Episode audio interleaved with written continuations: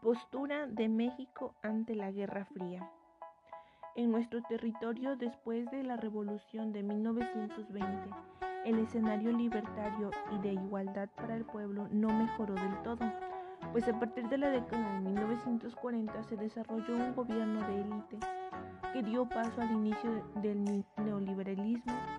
pues apoyaba a la clase rica. Esto significó una contracción, mientras que por un lado se favoreció a la alta sociedad y el aceleramiento económico. Por otro lado, a nivel del discurso político, se vinculó el seguimiento de los objetivos sociales establecidos durante la Revolución Mexicana.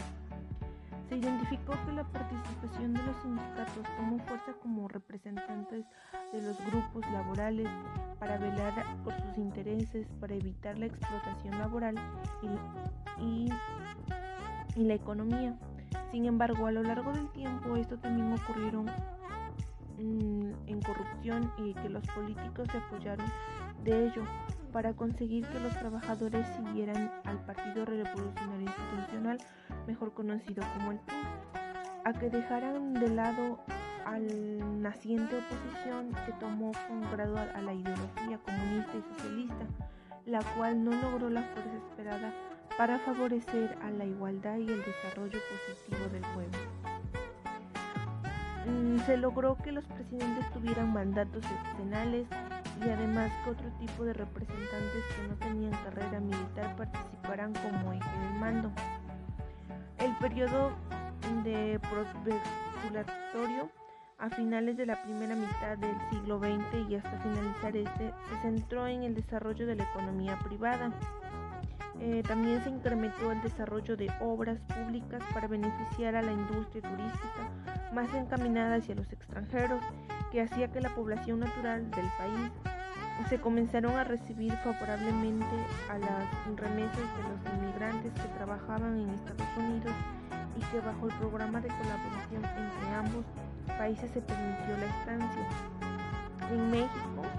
a diferencia de los otros países latinoamericanos, el gobierno llegó a tener total libertad para desarrollar la política del país.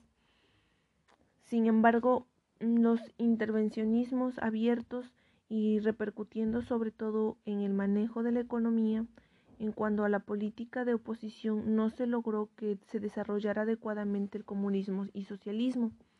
pues aun cuando surgieron distintos partidos políticos con la finalidad de esta ideología, estos no lograron que el grupo dominante dejara la presidencia durante, mm, durante muchos años.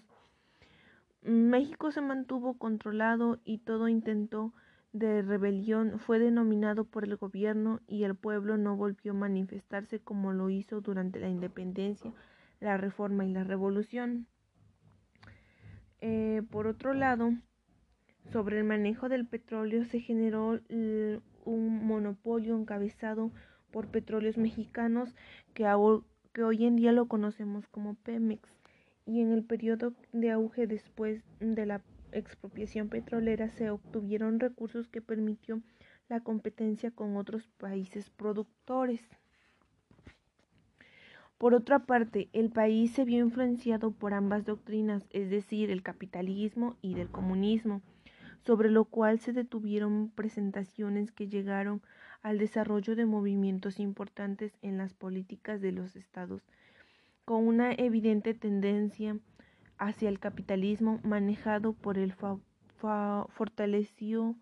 fortalecido por el Partido Revolucionario Institucional, como lo conocemos, PRI, como le evidenciara por el presidente Miguel Alemán Valdés, aunque también este partido, aún manteniendo la representación política de la mayoría empresarial, no escapó de conciliar también con la propuesta del comunista del presidente Lázaro Cárdenas del Río en el manejo de la expropiación petrolera y las situaciones para atender la soberanía ante empresas extranjeras. Mm, el país se mantuvo como un espectador mm, de lo que ocurrió entre los países y guardó respeto hacia la política exterior y la representación en las embajadas en los lugares afectados por la Guerra Fría fue siempre para mantenerse al margen, para mostrarse neutral. Su participación en el movimiento de los países no alineados es como observador, es decir, asistía a las conferencias, sin embargo no era considerado un miembro activo, aunque tiene la posibilidad de adherirse si así lo promoviera el Poder Ejecutivo.